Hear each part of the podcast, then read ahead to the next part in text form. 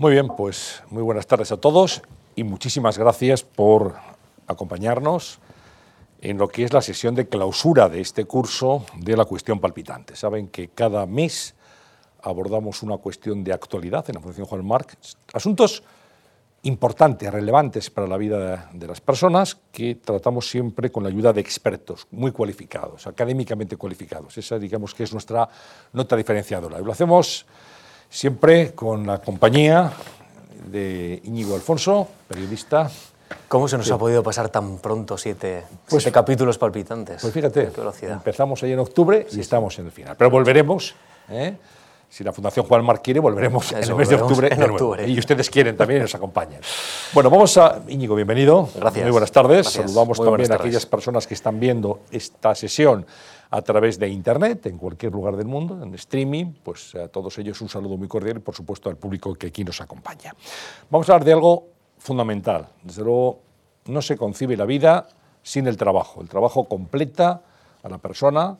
Es un elemento claro de felicidad o infelicidad y nuestro país puede, digamos, que exhibir una situación muy complicada en este momento en el mercado de trabajo, muy complicada después de la crisis, que vamos a analizar y lo vamos a hacer de la mano de dos expertos. Tengo a mi derecha a Sara de la Rica, es catedrática de Economía de la Universidad del País Vasco, impulsora del proyecto ISEAC, para contribuir a la mejora de la toma de decisiones y al enriquecimiento del debate público. Ese es su objetivo. Sara, muy buenas tardes, bienvenida. Hola, buenas Un tardes. Un placer tenerte aquí. Muchísimas gracias. Y saludo también al profesor Javier Polavieja. ¿Qué tal, Javier? Buenas tardes.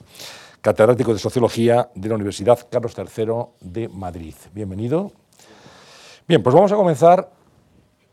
Yo creo que analizando, pues sería una buena perspectiva saber cómo ha cambiado el panorama en el mercado de trabajo en España a grandes rasgos. Ha cambiado muchísimo. Desde luego, la forma que tenemos de trabajar ahora no es la que teníamos hace 15, 20, 30 años, en absoluto. Recordábamos antes de comenzar cómo en las empresas se regalaba generalmente un reloj cuando la gente cumplía 15 o 25 años en una compañía. Y eso ahora sería prácticamente impensable. ¿no? Se valoraba mucho la experiencia, la permanencia. Hoy estamos hablando de trabajos que tienen eh, una dinámica muy diferente, que son más precarios. Estamos hablando de, contratación casi por proyectos. Bueno, eh, digamos, para introducir esta, esta cuestión, a grandes rasgos, ¿cómo ha cambiado? ¿Cuáles son los rasgos fundamentales del cambio del panorama del mercado de trabajo en España?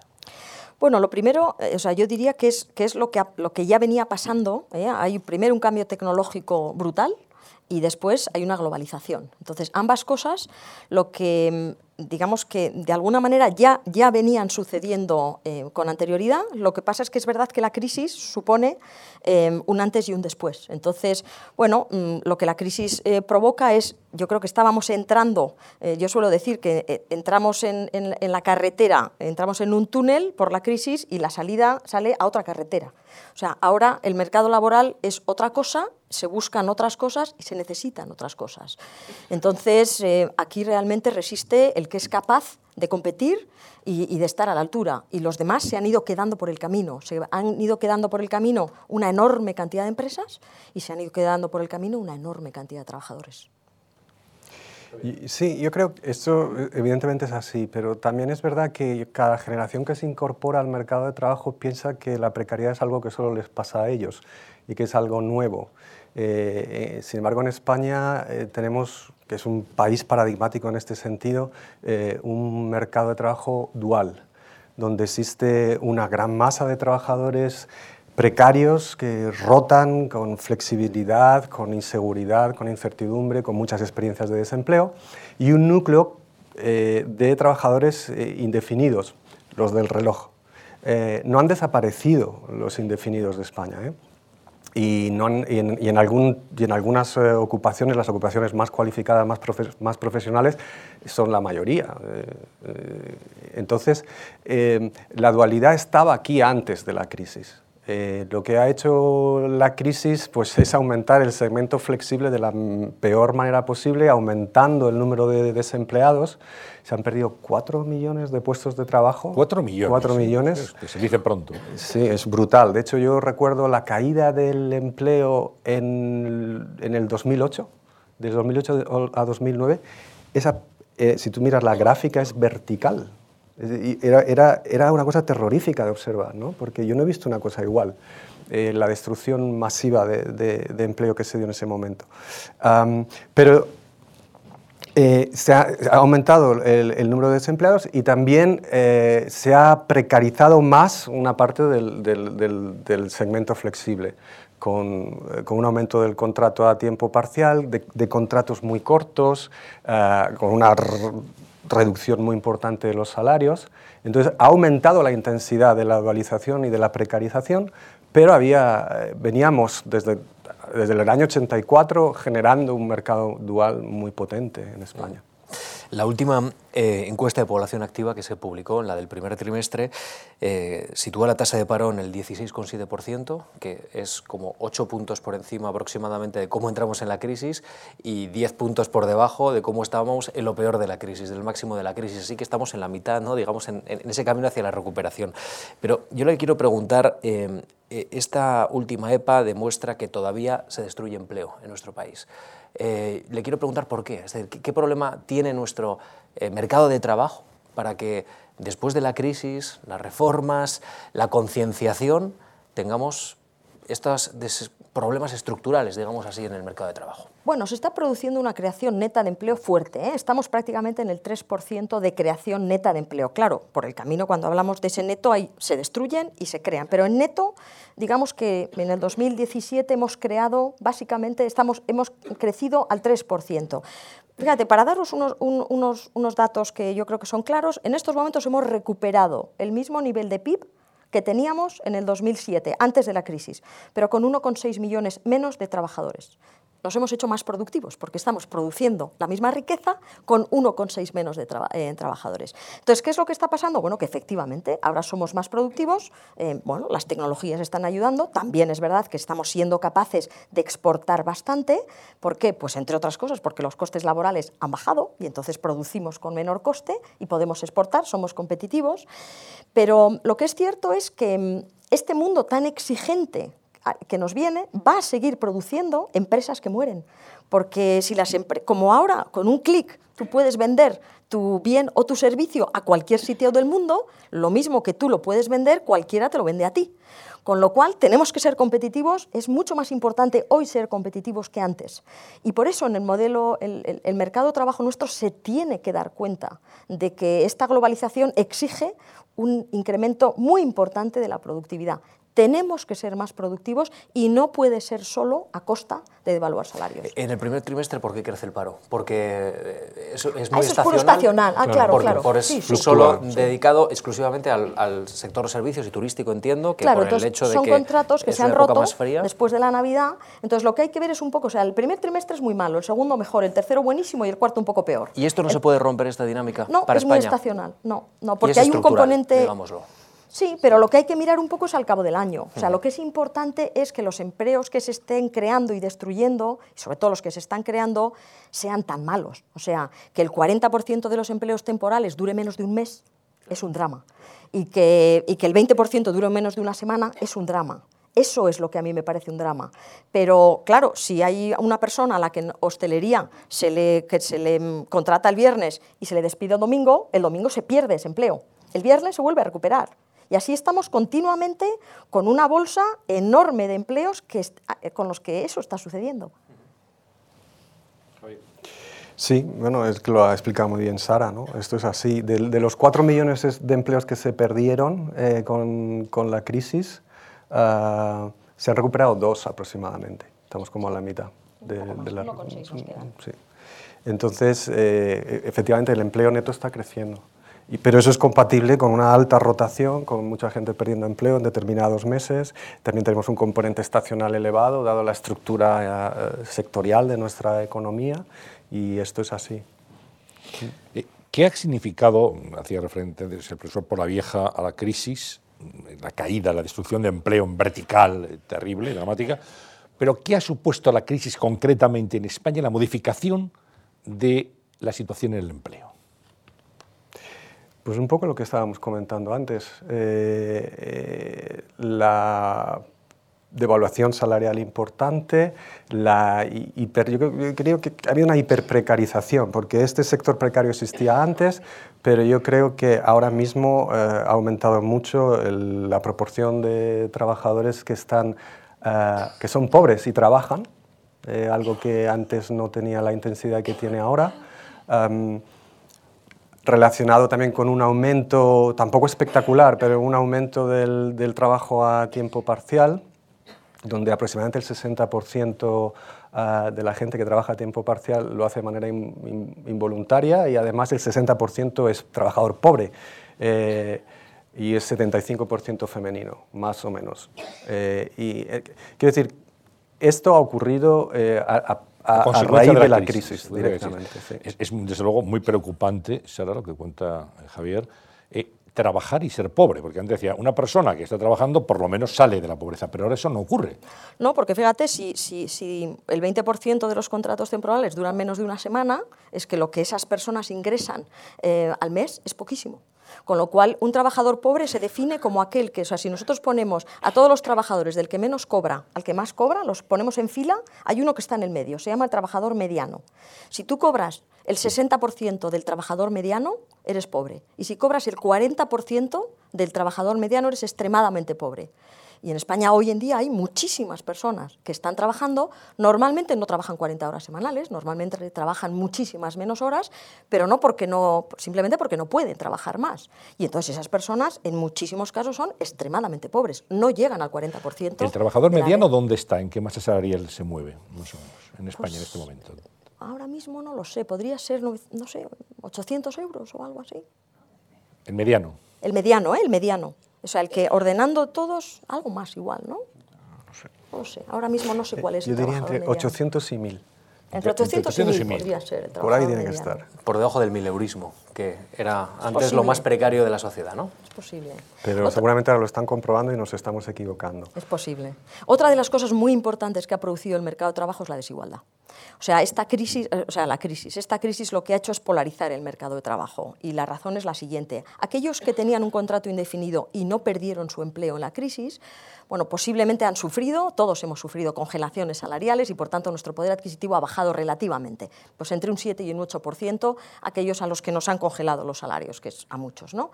Pero el que ha perdido el empleo en la crisis, sobre todo tras un empleo indefinido, esa persona, sobre todo si ha encontrado el, nuevo empleo después de la reforma laboral del 2012, sí que se ha enfrentado a devaluaciones salariales muy importantes. Incluso mm, algunas estimaciones que hemos hecho, eh, personas que, por ejemplo, provenían de la construcción, que llevaban muchos años ¿eh? en la construcción, con empleos indefinidos en ese sector, como en muchísimos casos han tenido que recolocarse a otros sectores porque la construcción ha estado muerta en España hasta prácticamente hace un año o dos años, pues se calcula que esas personas han podido perder el 30%. ¿eh? Y entonces, esas personas son las que estaban entre, entre la, digamos, en los salarios medios o bajos. Entonces, todas esas personas se han trasladado con bastante severidad a la cola más baja. Con lo cual, básicamente lo que se ha es agrandado la brecha de aquellos que han sufrido relativamente poco porque estaban protegidos por unos contratos indefinidos y aquellos que han perdido su empleo, bien por un contrato indefinido o por un temporal. Normalmente el de contrato indefinido tenía más renta, tenía más salarios, tenía mejor empleo y entonces el nuevo empleo le ha hecho perder más. O sea que la desigualdad en España se explica en un 80% por haber caído en el desempleo, por la enorme destrucción de empleo que provocó. Y eso viene por nuestra institución porque lo que se hace en España cuando vienen maldadas es despedir. Y esto viene por la dualidad. Tenemos una serie de, trabajadores que son temporales, son relativamente baratos de despedir y entonces lo que hace la empresa es tener un 25, un 30% de esos trabajadores. Siempre. Siempre. En, la media eh, llegamos a un 32%. O sea, desde el 84 que se puede contratar sin causa, a partir de ahí empieza a crecer de una manera totalmente anómala en Europa. Somos los únicos que desde el 6 o 7% que había antes del 1984, eso comienza a crecer y se instala en la mitad de los 90, o sea, más o menos en el 95, en un 30%. Llegamos a un pico de un 32% y, y entonces solamente decrece en la crisis porque los despiden a todos. Y entonces em, bajamos, hemos llegado a bajar a un 18% de temporalidad pero ahora volvemos a estar en un 26. O sea, todo el crecimiento prácticamente ahora en el empleo está sustentándose sobre empleo temporal. Podemos hablar de una temporalidad estructural, entonces. Sin ninguna duda. Sin duda. Pero no de ahora. y eso depende de los costes de despido que son como son. La, conformación de un mercado dual ocurre en España desde el 84, que es la reforma que introduce, que, bueno, que liberaliza la contratación temporal, hasta principios de los 90 y ahí ya se estabiliza en un tercio de los trabajadores. Ese es el segmento flexible con el que hemos estado desde entonces solamente efectivamente se ha reducido por el propio desempleo, porque la característica de este segmento flexible es que es donde se concentra la sensibilidad al ciclo económico. Entonces, cuando las cosas van mal, se reduce ese colchón y cuando van bien, pues crece. Ah, y eso es lo que ha generado estas eh, dinámicas muy, peculiares y muy únicas eh, de, lo que en algún momento llamamos desigualdad horizontal, es decir, desigualdades entre trabajadores de productividad muy equiparable, pero que tienen diferentes contratos. Y es un modelo de desigualdad cuyo origen es exclusivamente institucional. no tiene un origen económico ni de mercado. Y esto, bueno, es, como decía, eh, eh, eh, España es el caso paradigmático de dualización. Yo creo que ahora mismo habrá algún, creo que Polonia está yendo por esa dirección, pero pero España ha sido campeón de dualidad desde entonces. bueno, lo, interesante de esta sesión es que subrayamos problemas y vemos lo que se ha hecho y qué se puede hacer. Y yo les quiero preguntar, si esto es un problema estructural y tan importante de nuestra economía, ¿qué soluciones se ha puesto desde las instituciones, desde la legislación laboral para evitarlo? Hay una reforma laboral en 2012 y hay una alternativa propuesta en el Congreso de los Diputados alrededor del contrato único. ¿Es ahí a donde habría que ir caminando? Habría que perfeccionar la legislación de 2012. En fin, no sé si, es pedir mucho esto, pero, pero vamos a entrar ya en materia. Em, bueno, ahí lo que a mí me parece fundamental es que el coste de despido del trabajador temporal sea igual al del trabajador indefinido. Y a partir de ahí hay múltiples modelos. O sea, por ejemplo, mm, puede ser 20 días, que es lo que hoy es un despido objetivo, cuesta 20 días si eres indefinido. Y cuesta 12 si eres temporal. Y entonces, bueno, pues nosotros, eh, yo soy propulsora del contrato único junto a muchos economistas y nosotros lo que decíamos era que efectivamente solo se contratara temporal cuando la naturaleza del trabajo fuera temporal y el resto fuera indefinido. Luego ahí hay, es verdad que ahí hay que empezar a mirar la letra pequeña y hay, hay sectores y hay casos concretos, pero que la generalidad fuera que básicamente tú tienes un contrato indefinido, que no significa fijo, no, vas a, no te van a dar el reloj de los 25 años, o sea, tampoco. Porque también con un contrato indefinido simplemente es indefinido, es decir, no tiene fin. Pero si las cosas van mal, si la empresa necesita reorganizar, si necesita despedir, se te puede despedir.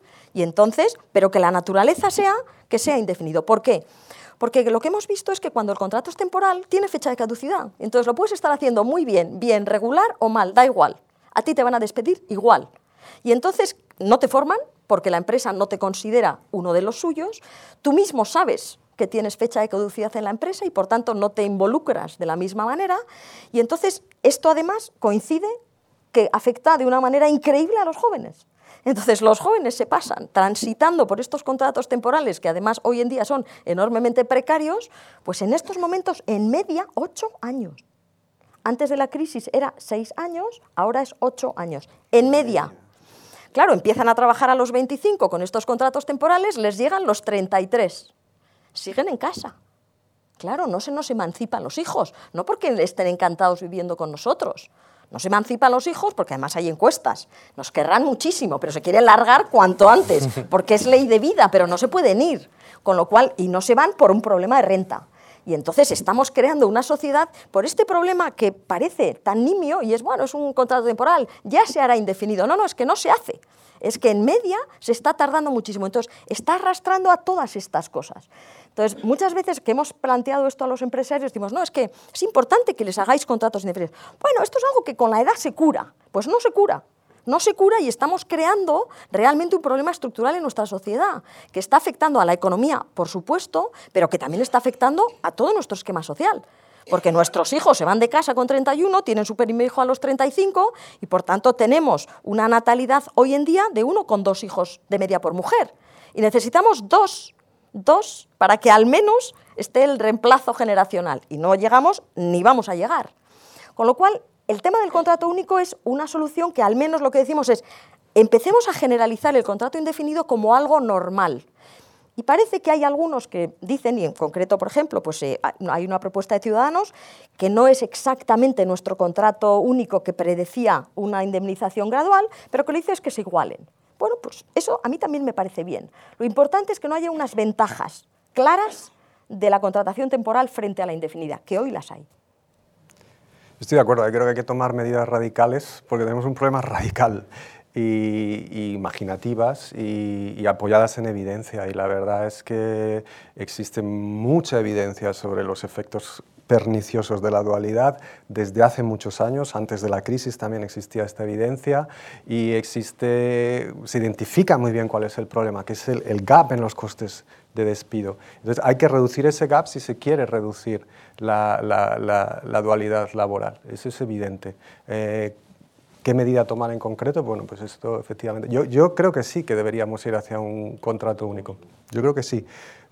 O algo similar.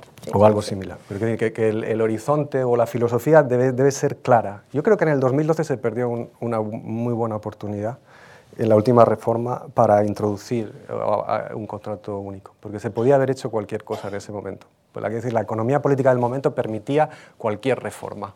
Eh, y de hecho hay elementos muy radicales en la reforma del 2012, o sea, pero no es una reforma orientada al desdualizar, no, es, no era el objetivo fundamental.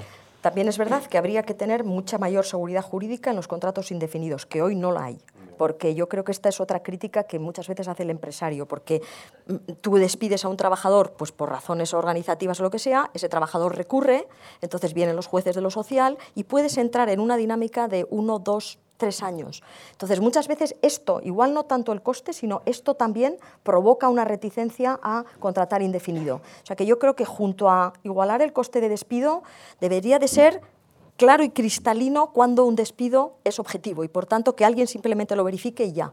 Y no está, no está siendo el caso. Bien, eh, vamos a hablar de, de futuro, el futuro tiene que ver con los jóvenes. En este momento, pues la situación que nos estaban relatando, pues no es muy tranquilizadora. Pasarte ocho años, digamos, de trabajo precario en trabajo precario, pues evidentemente afecta no ya al trabajo, afecta a la vida personal, como señalabais. Pero ¿cómo lo van a tener los chavales de ahora, los adolescentes de ahora?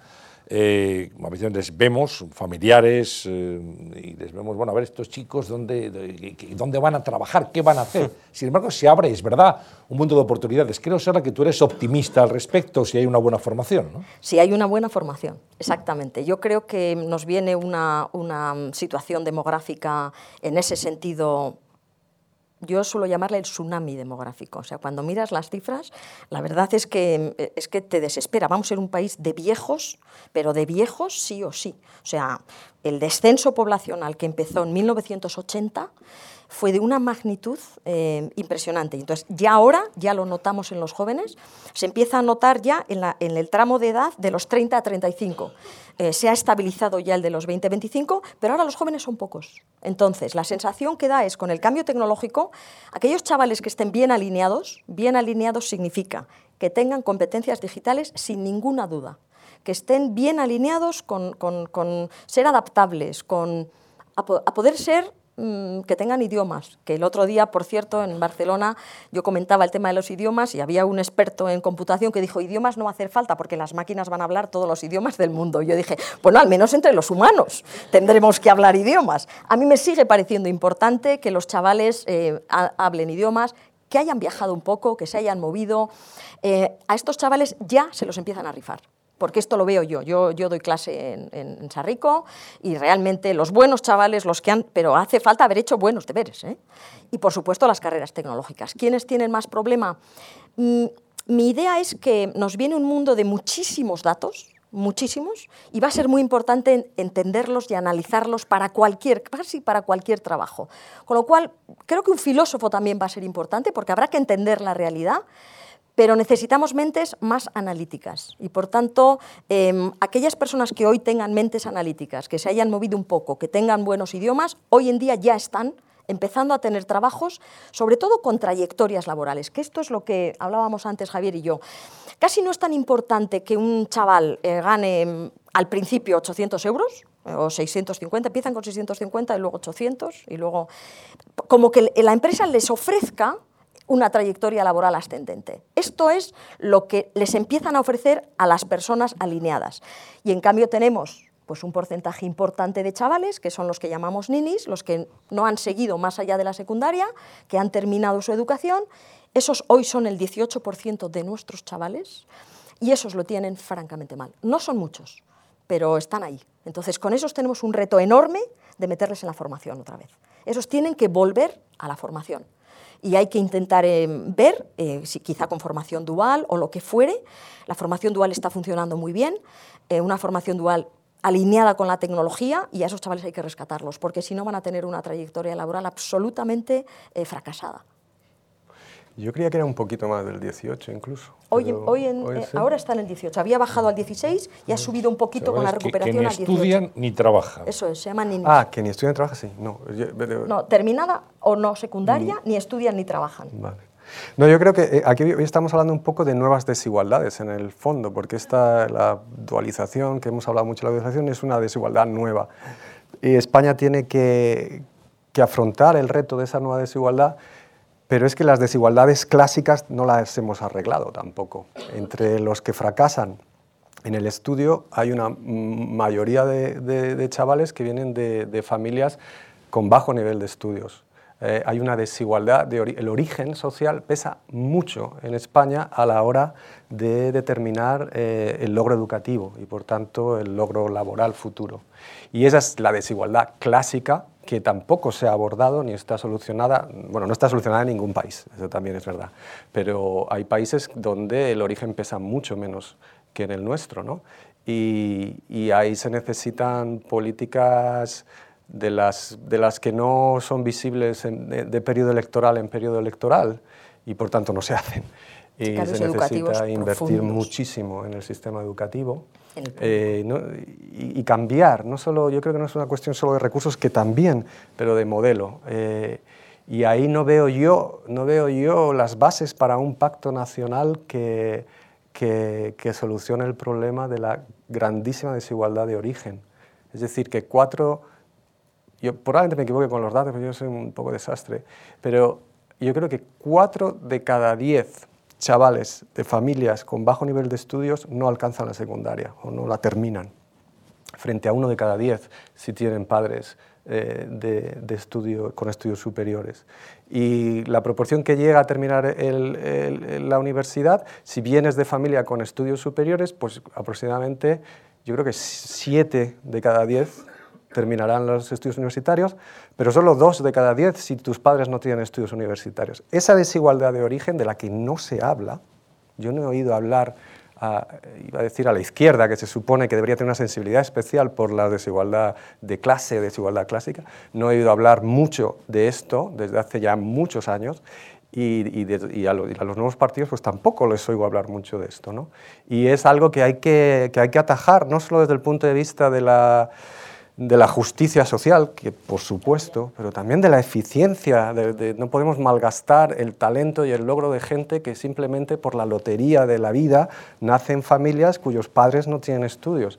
Y, yo creo que este es un tema central. Habéis tenido, creo, un, un día, unos diálogos sobre desigualdad y supongo que esto lo habríais tratado en detalle, pero está totalmente relacionado con lo que estamos hablando.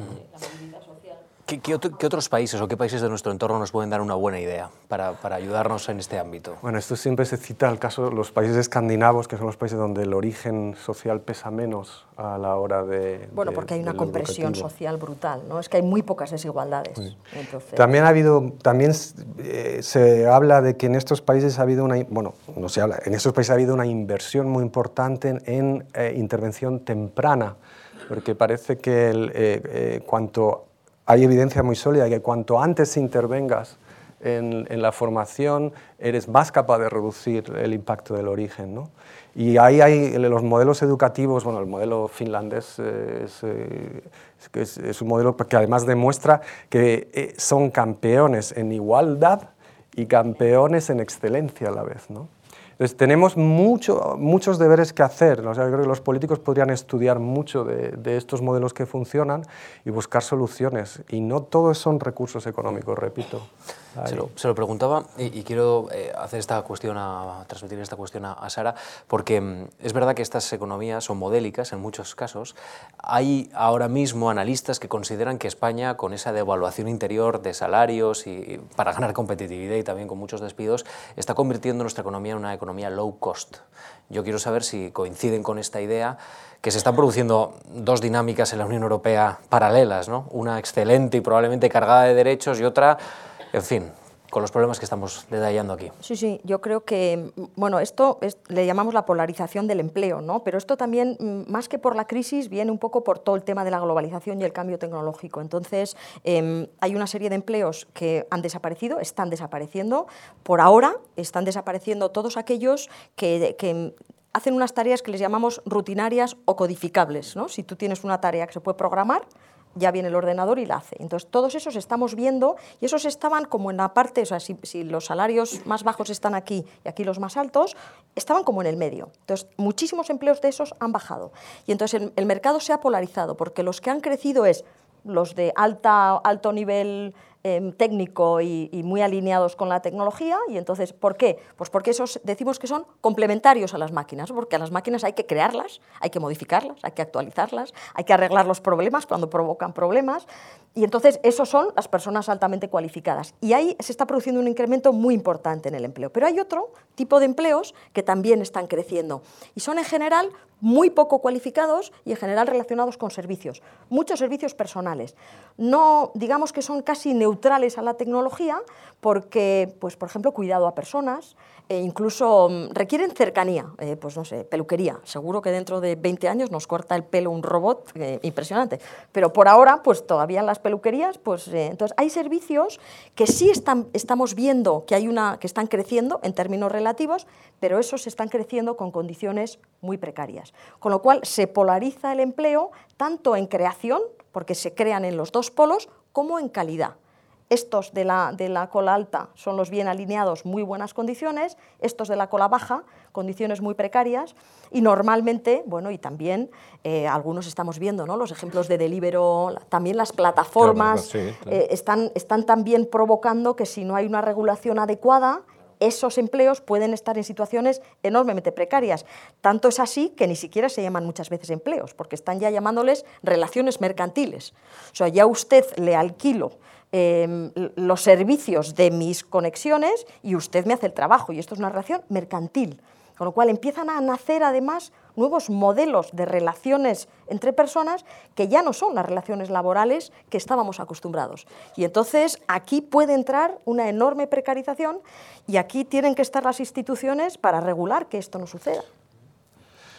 Hemos visto una fotografía eh, del país general, pero me gustaría que pudiéramos aplicar el microscopio a las comunidades autónomas. ¿Es un comportamiento similar el que se da en las comunidades o hay diferencias notables? No, hay diferencias notables. Y hay, no sé si llamar ganadores y perdedores. Antes lo estábamos comentando. Eh, eh, la respuesta a la crisis de diferentes eh, regiones ha variado mucho. ¿no? En, en el, y Sara lo ha trabajado mucho más que yo esto. O sea, casi prefiero que lo cuentes tú. Bueno, mm, sí ¿Hay, ganadores y perdedores? Sí, bueno, sin ninguna duda. Bueno, nosotros, mm, digamos que desde FEDEA dirijo el Observatorio eh, Regional eh, de, Laboral y entonces cada trimestre vemos cuál es un poco la situación y la actualización de las comunidades y entonces las disparidades son brutales. Por ejemplo, si lo hacemos además con unos mapas de colores muy bonitos y entonces, pues, por ejemplo, mm, el rojo siempre es el color malo, ¿no? Y el verde es el color bueno, ¿no? La esperanza. Y entonces, pues por ejemplo, hay clarísimamente un bloque norte de verde del desempleo y un bloque sur rojo.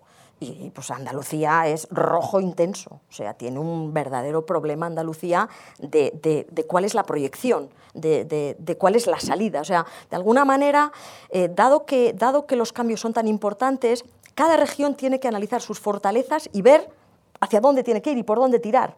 Y claro, hay regiones que lo tienen muchísimo más complicado que otras, ¿no? Por ejemplo, en ese sentido, yo provengo del País Vasco, ¿no? Y entonces es verdad que nosotros tenemos la suerte y la desgracia de no tener sol. Ya sabéis que en Bilbao la chapela de la nube es interesante, tenemos poco sol, pero esto provoca que nosotros no hayamos sufrido un boom y, una, y una, debacle eh, eh, inmobiliaria tan fuerte. Entonces la construcción nunca fue muy fuerte en el País Vasco y por tanto tampoco sufrimos la debacle. Sin embargo, sí que es verdad que cuando la construcción comienza a arrastrar la industria, entonces el País Vasco comienza a, sufrir. Entonces, ¿qué es lo que ha pasado? Bueno, pues que ahora una vez recuperada la demanda, como la industria más o menos estaba bien alineada, pues estamos recuperando y estamos ahora en tasas de paro mucho más bajas. Madrid, pues Madrid, por ejemplo, que también tiene unas tasas de paro relativamente, digamos, buenas, es una ciudad en estos momentos, bueno, una comunidad, pero sobre todo la ciudad de Madrid, es una ciudad enormemente dinámica. Eh, las multinacionales se están instalando de instalarse en Madrid. Y es verdad que hay mucho empleo precario, pero Madrid tiene enorme potencial. Y luego, en cambio, tenemos comunidades pues, como Extremadura, Castilla-La Mancha, Murcia, que además de todo se están despoblando. Y entonces, bueno, pues empezamos a ver, pues, ayer andábamos analizando el desempleo de larga duración de varias comunidades, y decías, hombre, no es tan importante el desempleo de larga duración de, de algunas de ellas. Y dices, claro, es que la gente se está yendo. O sea, claro, las personas que no ven perspectivas se marchan. Entonces, está habiendo muchísimas dinámicas muy dispares. Eh, y de alguna manera, cada, cada comunidad se tiene que reinventar. Es verdad que algunas tienen un potencial de turismo enorme y hay que aprovecharlo. España lo está haciendo muy bien en turismo pero digamos que de alguna manera nos tenemos también que alinear a la tecnología. O sea, no puede ser el turismo de sol y playa barato, no puede ser el turismo low cost. Ahí no debemos de querer, eh, o no debiéramos de querer competir. Y estamos compitiendo un poco en turismo low cost. Esto es lo del cambio de modelo productivo, ¿no? Que, es, que, deberíamos de hacerlo y no parece que estamos, no estamos en, eso. ¿Cómo se hace un cambio de modelo productivo de todas maneras? Muy buena pregunta. Invirtiendo en I+.D. Sí, pero de nuevo, es un, es una, los réditos no son inmediatos y el cortoplacismo de, de las élites políticas pues, es lo que es parte parte del, del problema, entre comillas. ¿no? La gente, los partidos quieren vender eh, algo que tenga un rédito electoral inmediato. Y las grandes apuestas de país, las grandes inversiones, no tienen un rédito inmediato. Y a lo mejor quien se beneficia de los réditos es tu competidor político, porque es el que está en el poder cuando empieza a dar frutos. Entonces, pues sí, es la verdad que es el momento que, que en este país se, eh, se den pactos, pactos de Estado sobre estas cuestiones. Casi nada, ¿no? Exactamente. también, esto es interesante también porque la propia crisis ha tenido un impacto sobre el sistema político clarísimo, lo ha desbaratado.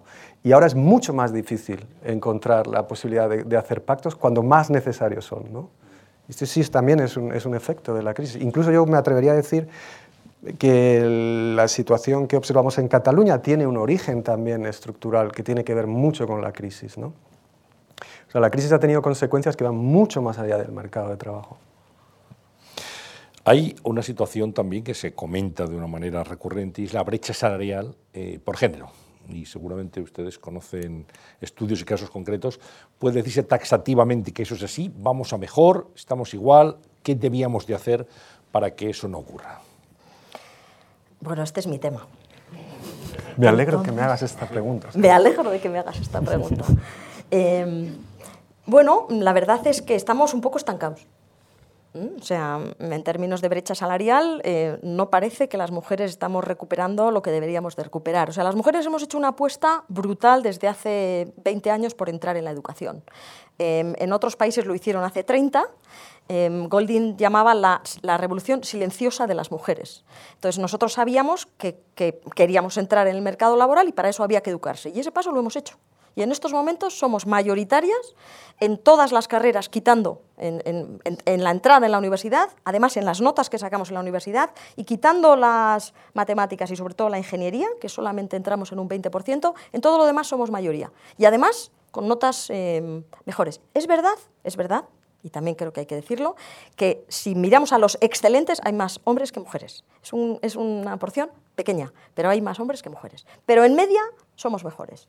¿Qué es lo que sucede? Bueno, pues que para mí hay un tema muy importante que es la maternidad. Entonces, una de las cosas que, se observa es que mm, en estos momentos dos chicos que acaban la carrera similares empiezan casi igual, un poquito por debajo la mujer, pero la digamos, se trunca todo a partir de los 29-30 años. Ese es el momento en que la mujer entra en la maternidad y ese es el momento en el que la mujer, en un país como este, que es casi imposible conciliar de manera humana y, no muriendo en el intento, una vida laboral de ocho horas, que muchas veces encima requiere una jornada, que te tienes que marchar a las dos y volver a las tres y media, una jornada partida, y llegas a casa a las ocho de la tarde, conciliar eso es casi imposible. Como los, los cuidados ahora todavía recaen sobre la mujer, pues entonces lo que hace la mujer es, digamos que empieza a desviar su camino profesional para hacerlo compatible. Y entonces entra en una dinámica plana de salarios. Entonces, a partir de los 30 años, el hombre sigue una trayectoria laboral que es la que le toca y la mujer sigue una trayectoria laboral absolutamente en tema de salarios plana. Con lo cual hay una brecha que es pequeñita al inicio, pero sobre todo se va agrandando con la edad hasta los 40 años la maternidad está claramente penalizada en España. Eh, sin ninguna Laboralmente hablando. También, es verdad que también en otros países, por ejemplo, en, los países nórdicos, que, son un poco el ejemplo de cómo cuidan a, digamos, cómo, tienen el, caso de la maternidad digamos, bien pensado, se han dado cuenta de que han hecho algo que no está bien hecho, que es han dado unas em, excedencias y unas bajas muy generosas. Entonces resulta que la mujer se pasa dos o tres años sin trabajar, con todo pagado, y a la vuelta en general lo que hace es vuelve a horarios, pero ya no un horario completo, sino quizá cinco o seis horas. El hombre no coge ni la excedencia laboral, ni luego las seis horas, con lo cual también lo que se ve es una penalización. O sea, ellas vuelven todas al mercado laboral, pero también, digamos, gracias a ese buen sistema público en el, en el cual, bueno, pues cuidaba mucho a que se tuvieran hijos, pues ha producido una segregación. Y entonces están ahora en la dinámica de cambiar las cosas para que haya una cogestión de los cuidados. O sea, la idea es, los hijos los tiene la mujer, es verdad, pero los hijos los tiene que cuidar el padre y la madre. Y, si no conseguimos que los cuidados de los niños los tengan por igual desde el punto de vista laboral, hombres y mujeres, esa brecha jamás va a desaparecer. Estamos hablando de, brechas la vida es un desequilibrio, pero, pero Javier hablaba fundamentalmente de desigualdades. Bueno, esta es una desigualdad, la desigualdad de género. Los últimos datos dicen que eh, demuestran que las mujeres están más presentes en las ramas de la economía que pagan peor, pero es que incluso a veces ni les pagan por, por parte de lo que hacen. Mucho trabajo de la dependencia que, que igual no cubren las instituciones y que lo hacen las familias, ajuste, eh, no se puede llevar a guarderías y acaba llevándolo pues la abuela o, la madre, acaba, acaba con, con el crío. Em, ¿Cómo podemos enfocar esto para que se pueda ir dando la vuelta, Javier? ¿Qué pues, consecuencias sociales tiene eh, Sara estaba apuntando a una solución que es la que se está ensayando ahora mismo en Escandinavia. En Escandinavia primero introdujeron eh, la posibilidad de que los hombres eh, tuvieran también baja paternal, pero era algo voluntario. Y lo que se observó es que los hombres eran bastante poco proclives a cogerse las bajas paternales. Eh, también porque probablemente sus empresas penalizan mucho más al hombre y que señaliza que, que, le interesa el cuidado de sus hijos, que le interesa a su familia, que tiene otros intereses que van más allá de la empresa. La penalización que tiene el hombre, porque eso no es socialmente el rol que se le supone es mayor si, se hace esa señalización. Es decir, que incluso en Escandinavia la proporción de hombres que les hubiera gustado eh, compartir eh, estas bajas era mayor de lo que realmente estaban, estaban cogiendo. Y, entonces ahora, digamos, la generación 2.0 de políticas en Escandinavia es hacer forzoso eh, la, la división en baja paternal. Esto sería fantástico porque eh, ya el empresario no podría discriminar estadísticamente, es decir, el, empresario ya no podría decir, como una mujer es mucho más proclive, más probable que, que abandone el empleo por, por, una baja maternal, entonces contrato a un hombre. Cuando la ley hace que todos tengamos que, por ley, dejar el empleo para cuidar de nuestros hijos, ahí eh, se acaba la, discriminación estadística de inmediato. O sea que es, es, una política que yo creo que es muy, muy recomendable eh, en ese sentido. Y además dejamos de feminizarlo el cuidado, ¿no? porque yo creo que también para el hombre, eh, cuando está, la madre está tan unida al hijo durante cinco o seis meses o incluso muchas veces y te coges luego una extensión durante un año, yo creo que el padre luego le llega a la criatura y no sabe muy bien qué hacer con él, o sea, aunque, aunque quiera. O sea, yo creo que hay una, una, lejanía muy importante. Estamos hablando de un cambio cultural, ¿eh? Estamos hablando de un cambio cultural. Es que si no hacemos un cambio cultural, no vamos a cambiar.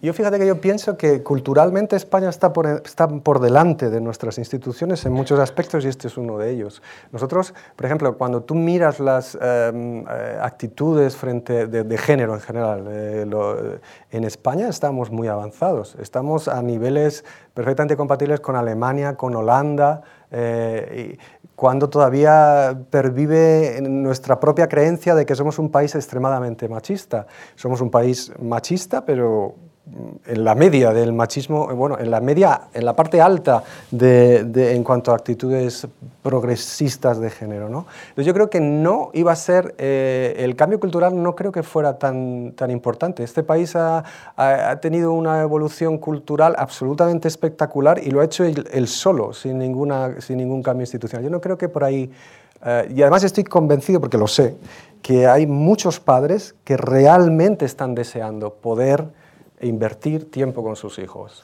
Ahora, la baja es uno primero y luego otro, ¿eh? nunca compartida. O sea, no, o sea, si son, si por ejemplo la baja entera son ocho meses, entonces cuatro y cuatro. O si son, o sea, la idea sería, em, porque claro, cuando, cuando se te acaba la baja, el niño sigue existiendo. Entonces, eh, lo que hay que hacer luego es alargar. es El niño y sigue requiriendo cuidados, porque muchas veces parece que solamente es la baja paternal. No, no, tú luego tienes que cuidar al niño. Ya, para siempre. Yo diría que hasta los 16, 17, a partir de ahí dices lo se que van de casa a los 31, decías. Pudo hacer, pero a partir de ahí. Y entonces sí que es importante que luego eso se una con lo que sea, bien sea guardería o bien sea escuela pero que de alguna manera cuando los padres ya, padre y madre, les toca incorporarse, hay un relevo de escuela y luego unos horarios que no sean de locos para compatibilizar. No podemos hablar del mercado de trabajo en España sin hacer referencia a la inmigración. Es verdad que la crisis, una de las consecuencias que tuvo también, y que no hemos apuntado, es que interrumpió el flujo de inmigrantes en buena medida y ese flujo está retomándose ahora. Y me gustaría conocer cuál es la situación, el papel que juega la inmigración en el mercado de trabajo en nuestro país. Bueno, más también igual, es otro cambio absolutamente radical de nuestra sociedad que ha ocurrido a una velocidad impresionante. ¿no? En España, en los años 90, teníamos una tasa de inmigración del 1-2% y pasó en nada de tiempo al 15%. España 5 millones. 5 ¿eh? millones de inmigrantes. Sí. Y esto, vamos, España era el país que más inmigrantes atraía en términos absolutos, solo por debajo de Estados Unidos, y en términos relativos el que más atraía de Europa. Eh, y ha sido un cambio muy rápido y muy radical. Eh, el impacto que se ha tenido sobre el mercado de trabajo, bueno, pues eh, no es tan... aparentemente en términos de... Siempre se ha pensado eh, que, la inmigración y una inmigración tan elevada iba a generar grandes problemas de competitividad laboral entre los nativos y los inmigrantes. En España esto no ha ocurrido. Em, y lo que, ha, lo que ha supuesto es también un cambio radical en, en, en, el, en el, mundo educativo, porque los inmigrantes, nosotros hemos tenido una inmigración muy feminizada eh, comparada con otros países y esto ha favorecido el reagrupamiento familiar, de manera que ahora mm, dos de cada diez niños en, España son de, origen inmigrante. ¿no?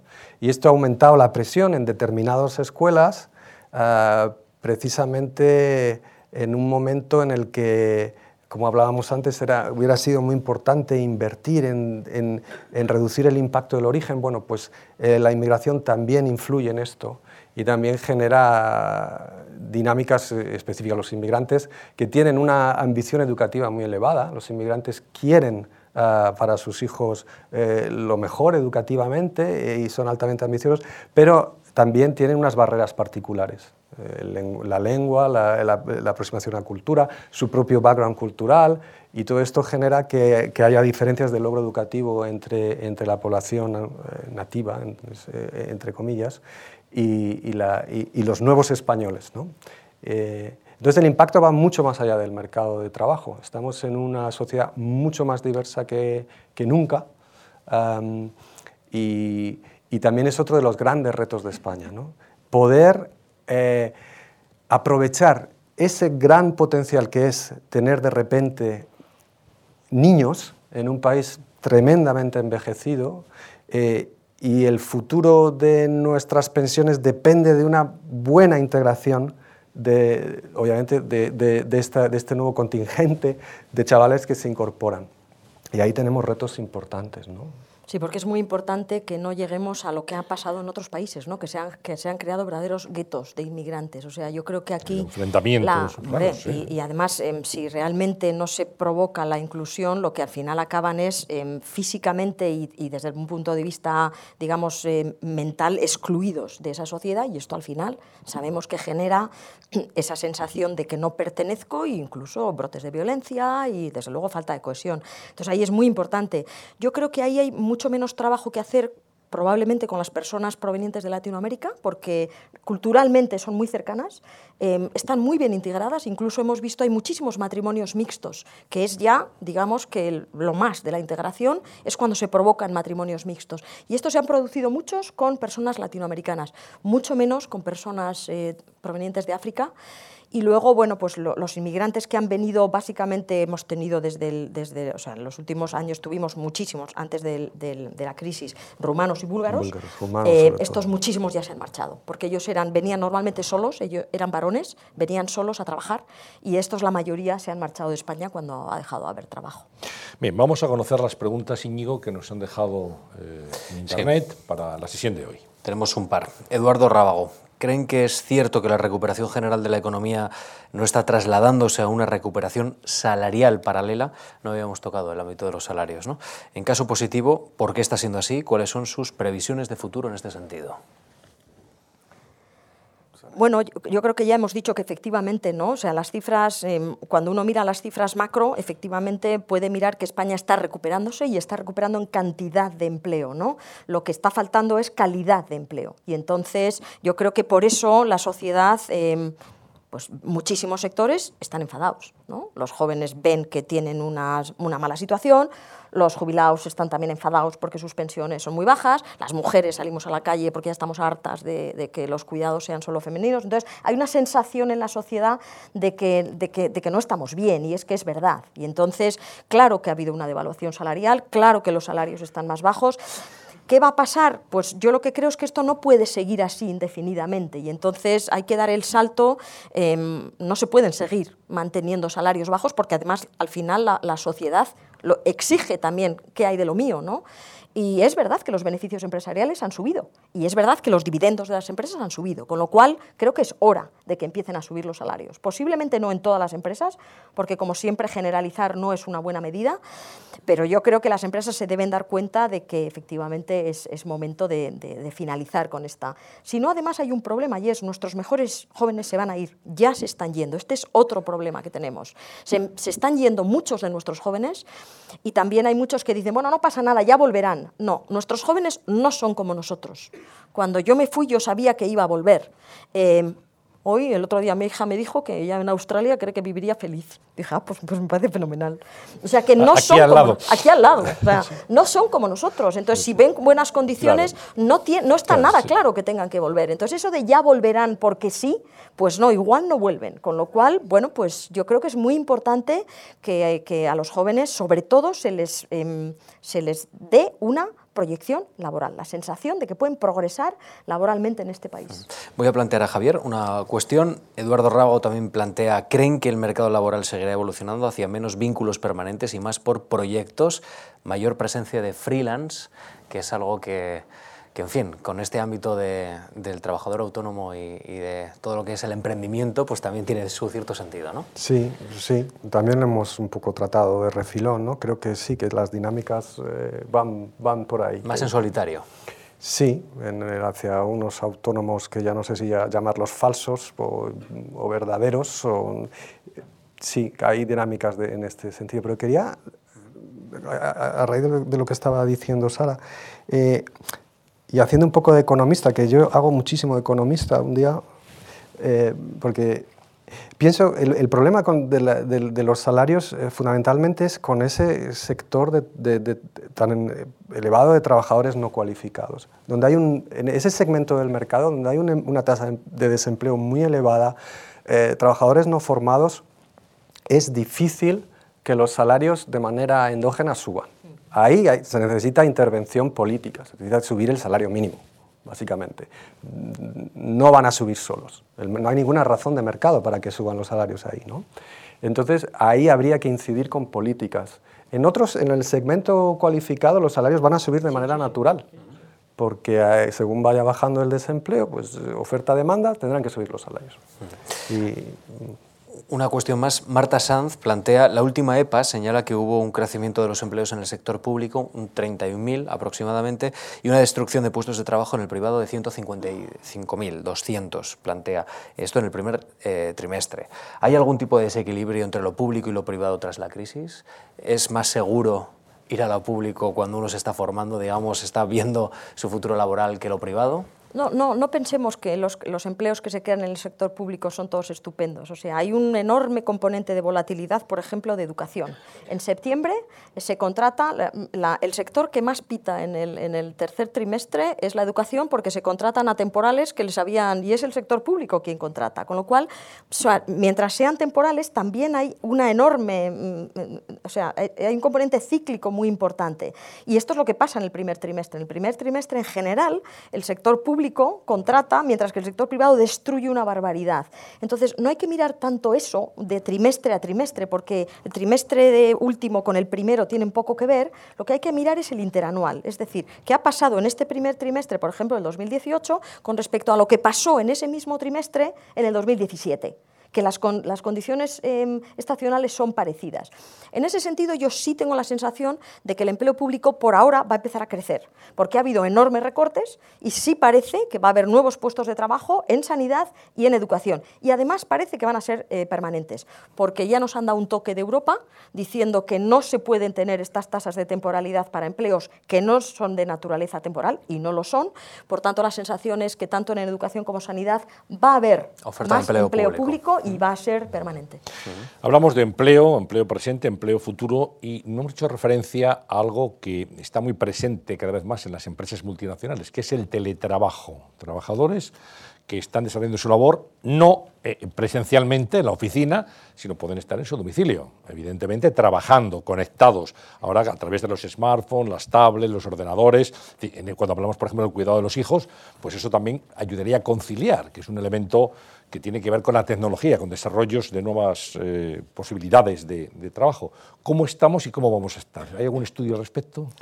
No, bueno, mm, no, se está practicando mucho en España, sí que está poquito a poquito aumentando. Eh, lo que es cierto es que lo que parece que es importante es, por ejemplo, tener teletrabajo quizá un día a la semana o como mucho un día y medio a la semana, porque si no pierdes mucho las relaciones con el resto de las personas. Pero no cabe duda de que es un segmento a desarrollar.